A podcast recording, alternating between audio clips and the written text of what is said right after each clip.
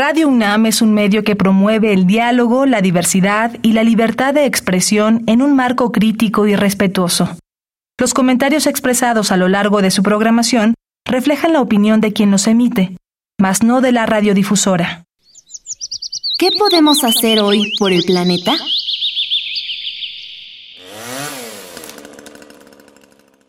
Para producir un litro de leche se necesitan 628 de agua.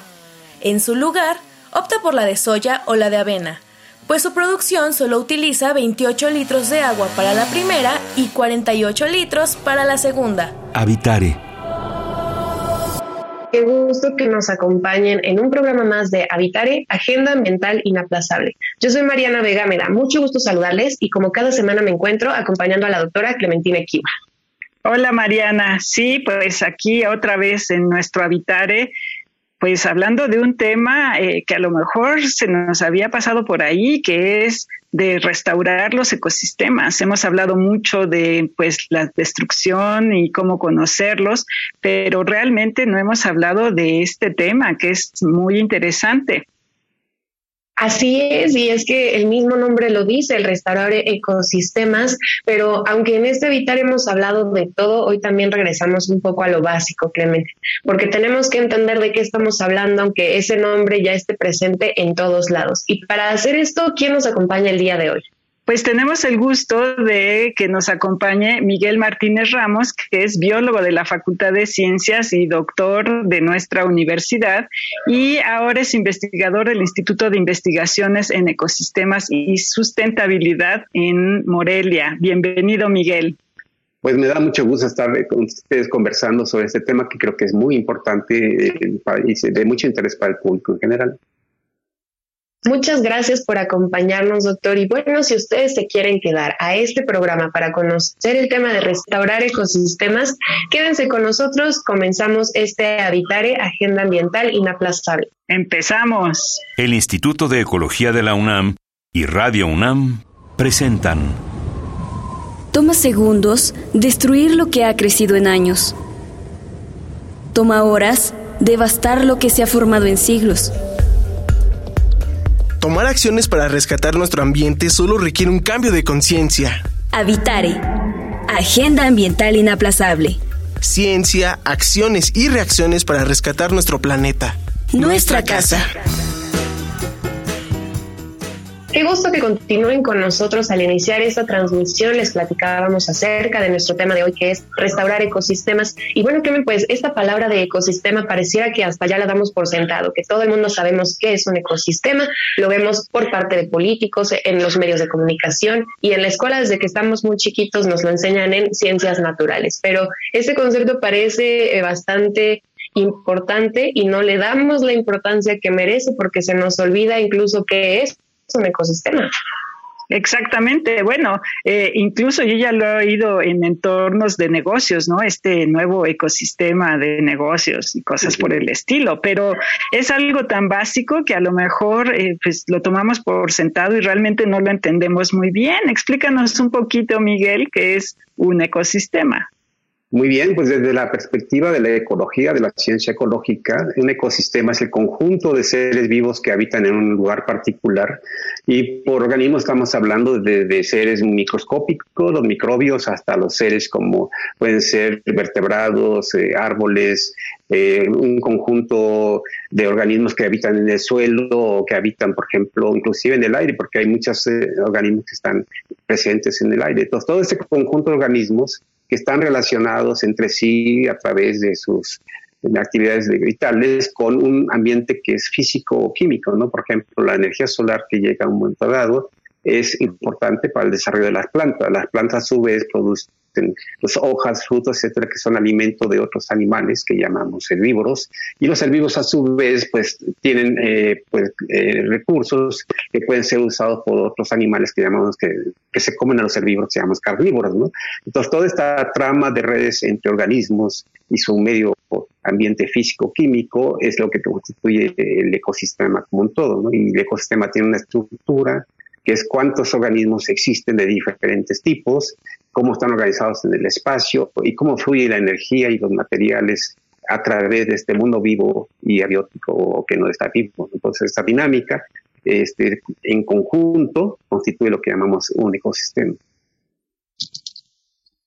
Miguel, y ahora que nos platicas acerca y que nos queda claro qué es este ecosistema como un medio interactivo, ¿no? O de relaciones, para llegar al tema de restaurar, necesariamente entonces existe un daño. Me gustaría que nos cuentes un poco acerca de cuál es este daño o cuál sería, en dado caso, el más presente en los ecosistemas. Muy bien, pues todos los ecosistemas, o sea, todo el conjunto de, digamos, de comunidades de organismos que existen en diferentes partes del planeta, están sujetos a modificaciones por eh, simplemente por eh, alteraciones naturales que ellos sufren, ¿no? Por ejemplo, una tormenta eh, puede alterar un bosque, ¿no? Eh, o un ciclón puede alterar un bosque, un incendio, puede alterar un bosque, por ejemplo, una enfermedad, digamos, que se expande de manera agresiva, etcétera. Entonces, con, el, con los años, a través de muchos años, millones de años, los organismos han adquirido eh, características que les permiten responder a esas alteraciones. hay organismos que una vez que se presenta una catástrofe, una alteración, eh, son capaces de crecer porque necesitan, digamos, de sitios abiertos o alterados para desarrollarse, mientras que otros eh, organismos pueden estar presentes en situaciones donde no están las catástrofes. Entonces puede decir que el ecosistema es como un, una entidad cambiante y que está cambiando en función de estas alteraciones naturales. Por supuesto, uno de los orígenes de alteración más importantes en nuestros tiempos es la actividad humana, ¿no? A través, por ejemplo, de la deforestación, a través de derrames de productos químicos, el petróleo a veces se, derrama y produce alteraciones importantes en los ecosistemas marinos, eh, digamos, inclusive el hecho de estar eliminando organismos, como se hace con la cacería. Pues provoca una alteración en el sistema. Entonces, estas capacidades de los organismos para responder a una alteración, pues están eh, relacionados con lo que llamamos la regeneración o la restauración. Por ejemplo, este, el caso de las selvas húmedas. Estas selvas son bosques tropicales, o sea, que crecen en el trópico de Cáncer y Capricornio, en regiones cálido-húmedas, son bosques extremadamente diversos. Por ejemplo, una hectárea, un área de 100% puede tener más de 100 especies de árboles. ¿no? En Ecuador, por ejemplo, tenemos regiones donde en una hectárea hay hasta 300 especies de árboles y una cantidad múltiple de, organismos, de, aves, murciélagos, mamíferos, etcétera. Por ejemplo, la región de los Tuzlas en México, si contamos sus 700 hectáreas, tiene más especies de plantas y animales que toda Gran Bretaña para poner un ejemplo. Pero entonces esta comunidad de árboles, cuando es alterada, por ejemplo, se caen árboles de manera natural por los vientos, por las tormentas, etcétera, se abren huecos eh, en el bosque de manera natural y en esos huecos crecen plantas que necesitan mucha luz, necesitan muchos nutrientes. Entonces crecen rápido y esas eh, especies eh, que llamamos pioneras o de crecimiento demandantes de luz logran, digamos, taponar o ir cicatrizando digamos, ese pedacito de bosque que se alteró.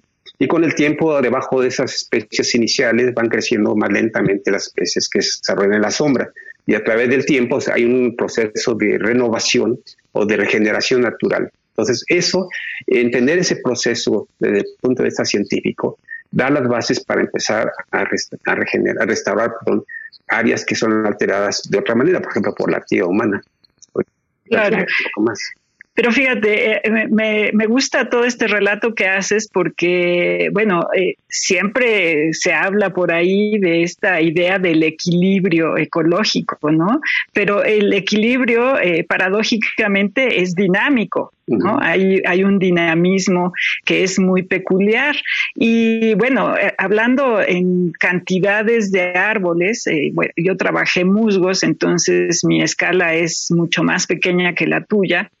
¿Cómo, cómo estudias a ese nivel, ¿no? A, un nivel de, ecosistema eh, y, un ecosistema como los Tuxtlas, ¿cómo estudias un proceso de regeneración? Bueno, hay, eh, digamos, la, para trabajar con árboles que la ventaja es que no se mueven, no están ahí estáticos. Entonces, este, uno delimita un área donde podemos eh, registrar cada planta, ¿no? Con un, con un nombre, el nombre generalmente es una etiqueta con un número y hacemos el seguimiento a través del tiempo de cómo se desarrollan, si se enferman, si cuánto cuánto crecen, por ejemplo, en su diámetro de tronco, eh, si llegan a morir, porque llegan a morir, etcétera. Las nuevas plantas que van surgiendo de pequeñitas a medianas a más altas, vamos haciendo registro de todo eso. Y ahí existen pues, todo un análisis, digamos, estadístico, de modelación, etcétera, para determinar precisamente esa dinámica de recambio. Y como tú bien mencionas, los bosques no son estáticos, son entidades cambiantes, es como nuestra piel. Si tenemos nuestra piel constantemente se está descamando y están surgiendo nuevas células. Y si hay una herida, hay procesos que determinan su cicatrización y llega a haber como una renovación de la piel. Así son los bosques, porque mueren árboles, pero otros los reemplazan constantemente. Entonces, en las selvas, por ejemplo, se ha estimado que más o menos cada 100 años un mismo punto en la selva se vuelve a alterar por la caída de un árbol. Entonces, en ese ciclo, ¿no? Están cambiando especies y parte de la explicación de la diversidad tan alta que tienen las selvas es esta dinámica de reemplazo, más todas las interacciones que se generan entre plantas y animales. Puede decirse que en la selva eh, lo que predomina son eh, pues, eh, plantas que llegan a crecer usando diferencias mínimas de luz, de nutrientes en el suelo o que pueden estar asociados a un polinizador específico que llegan a, pues, a tener la función de llevar el polen de una planta a otra y producir frutos, que los frutos finalmente tienen en las semillas a los hijos de, los árboles, ¿no? y que este proceso, digamos, de polinización, de consumo de semillas, la dispersión de las semillas a través del, espacio, eso crea una compleja diversidad que en última instancia mantienen tantas especies como vemos ¿no? en, en las selvas.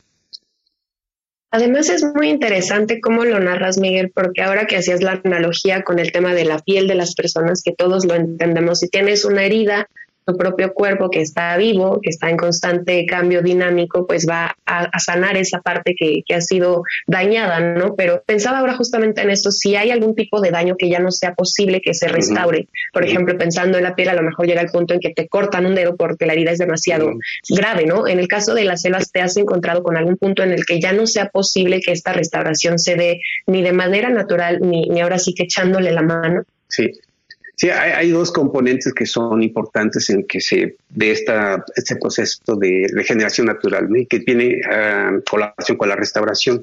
Pues a medida que una, un bosque es alterado, principalmente por las actividades humanas, con la deforestación, por ejemplo. Si tenemos un área que cada vez se está abriendo a la agricultura y a la producción de ganado, por ejemplo, entonces se van reduciendo las áreas de bosque y llega un punto en que la posibilidad de que exista, digamos, eh, la actividad de los animales que polinizan a las plantas o que llevan sus semillas, etcétera. Entonces ya no hay la capacidad de producir hijos. Entonces, cuando eso ocurre, pues, las, las plantulitas que venían antes ya no existen. Entonces, cuando los árboles empiezan a, a morir, no hay jovencitos que los reemplacen. Entonces, hay estudios que se están desarrollando ahorita que haciendo un símil del proceso de deforestación debido a la actividad agropecuaria que va reduciendo, digamos, el bosque a medida que, avanza la frontera agrícola y la frontera pecuaria, hay un punto de colapso en el que pues ya no hay suficientes eh, interacciones entre plantas y animales o el nuevo ambiente que se genera porque son campos pues eh, inclusive con actividad este, de contaminación agroquímica que afecta también a, los remanentes de bosque, o hay un clima totalmente, un microclima totalmente diferente, ya no crecen las plantas en bajo condiciones de sol directo, etcétera. Entonces hay un punto en que se colapsa la diversidad. Eh, eh, bueno, eso lo estamos viendo y parecería que necesitas tener cuando menos alrededor de un paisaje, digamos, grande, que en 50% de ese paisaje tenga remanentes de bosque interconectados para poder tener la capacidad de renovación natural. Este, la otra es que si tú abandonas un campo que ha sido alterado, requieres tener eh, las condiciones de suelo, este, microclima, etcétera, que le permitirían a estas plantas que inician el proceso de recuperación o de sanación, digamos, de, esta cicatrización para poder desarrollar.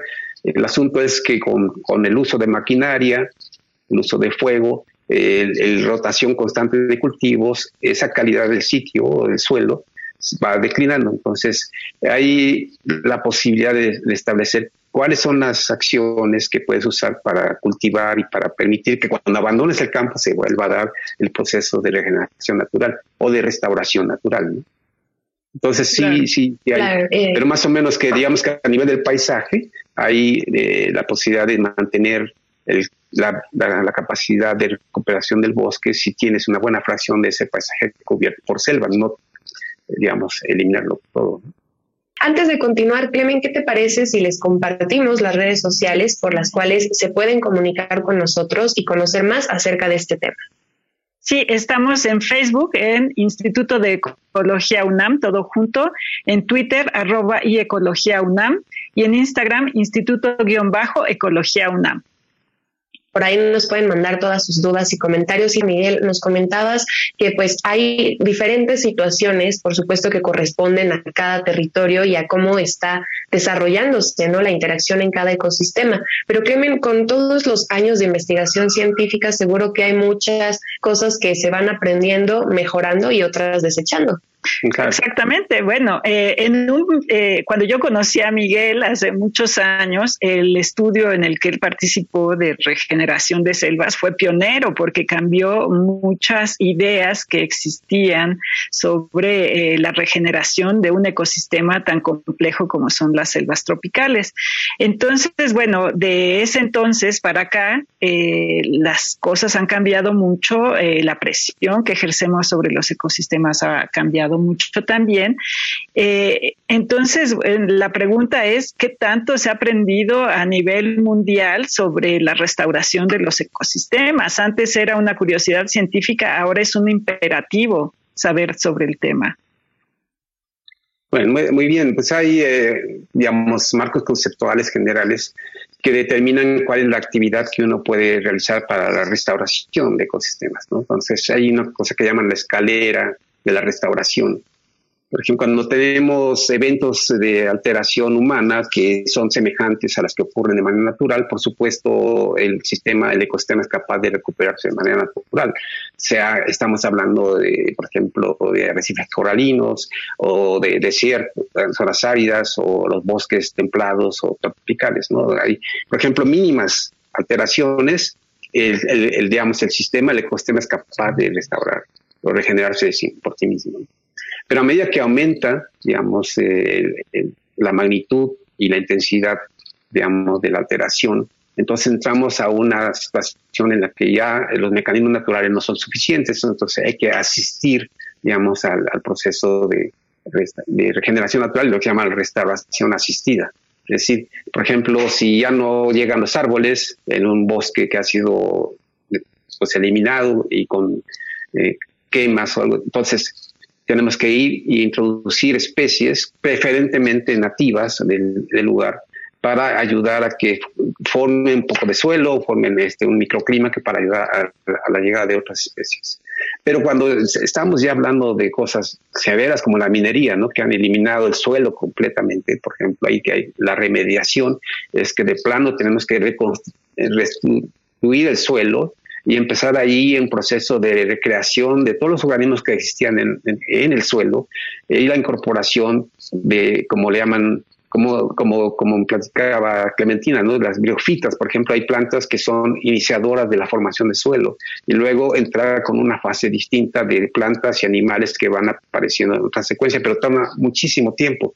Entre más sea drástica la alteración, mayor es el tiempo a la recuperación y mayor es la inversión de dinero para poder llevar a cabo una restauración. Entonces, siempre hay que pensar en los mecanismos naturales que tienen los ecosistemas para eh, responder a las alteraciones y en ese sentido, pues este, eh, hemos desconocido esto y, pues por supuesto, alterado muchísimo, más allá de su capacidad de restauración. Entonces, va a ser una tarea titánica digamos, en términos de, inversión, eh, de tiempo, la inversión en conocimientos, la inversión económica para restaurar áreas que han sido muy alteradas y que pues, están predominando actualmente en el planeta. Miguel, me gustaría conocer y que nos compartas tu opinión como científico y como toda una vida dedicada a este tema que, como dicen, pues no es tarea sencilla, ¿no? Y no lo será ni en el pasado, no lo es hoy día y no lo será en el futuro, si cada vez estamos viendo que se deteriora más.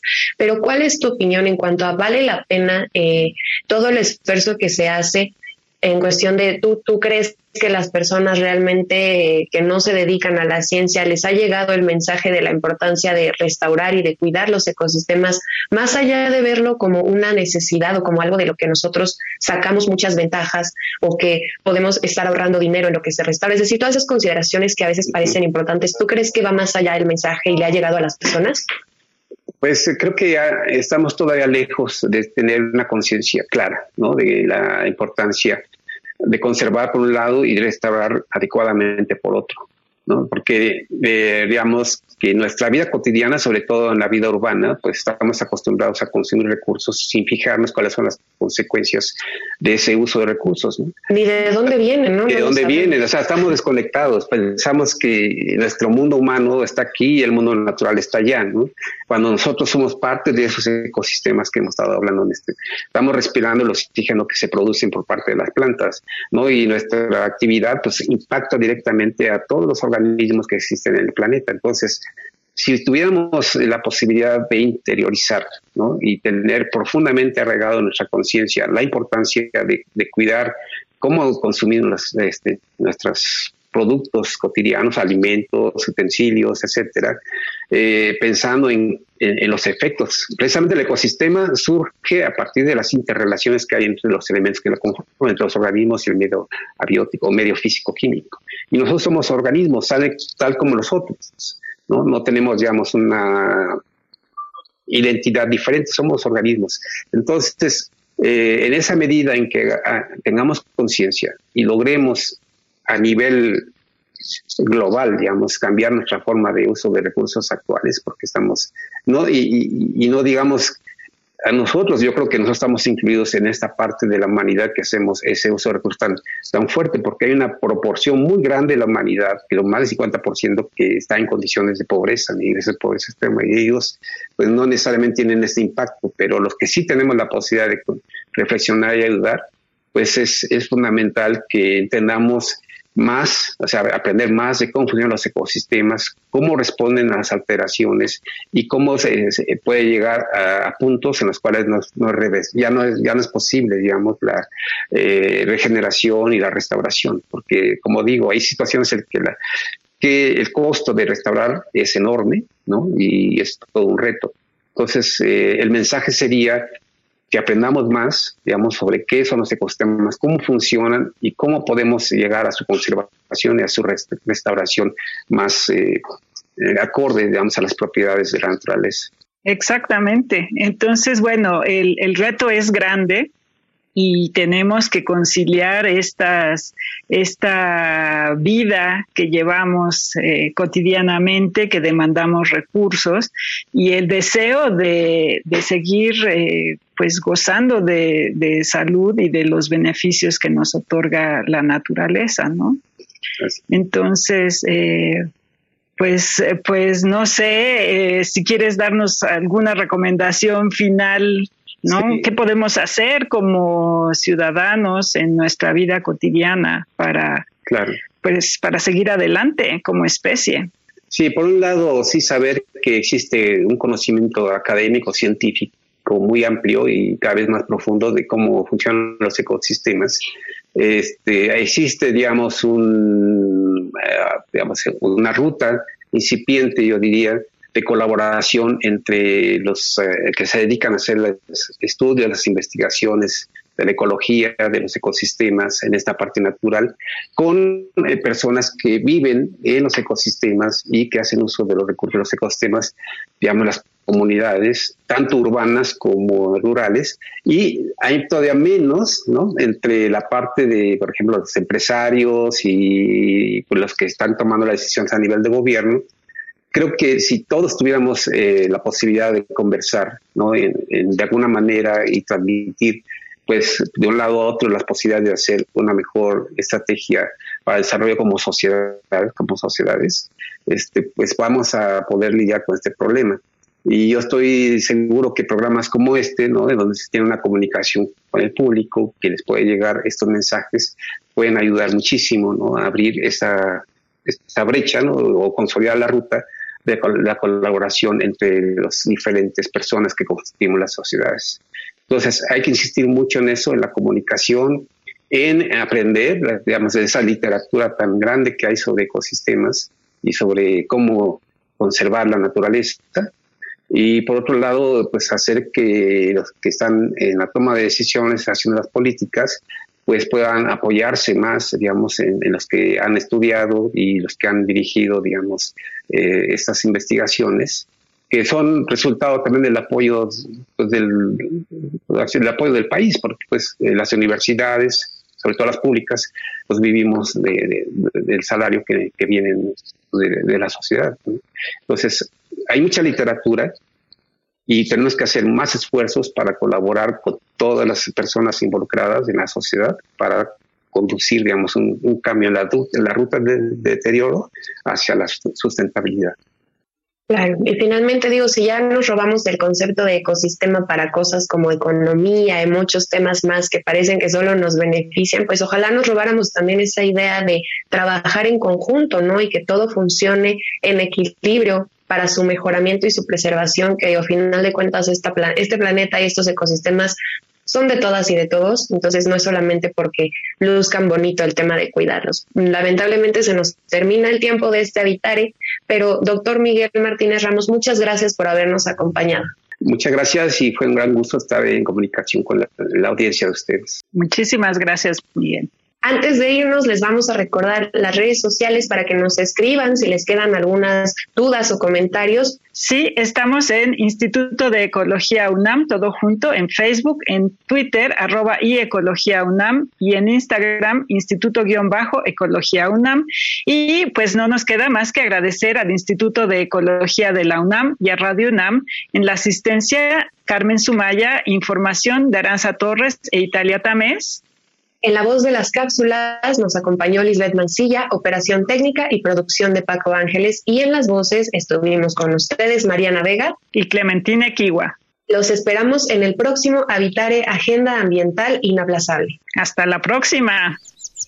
¿Qué podemos hacer hoy por el planeta?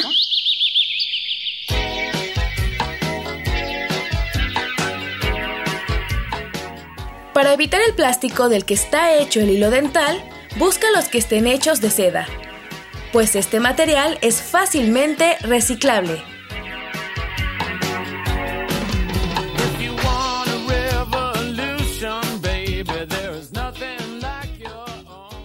Visita ecología.unam.mx para obtener más información sobre el tema de hoy. Y si quieres escuchar todas nuestras emisiones, entra a radiopodcast.unam.mx. Radio UNAM y el Instituto de Ecología de la UNAM presentaron Habitare, Agenda Ambiental Inaplazable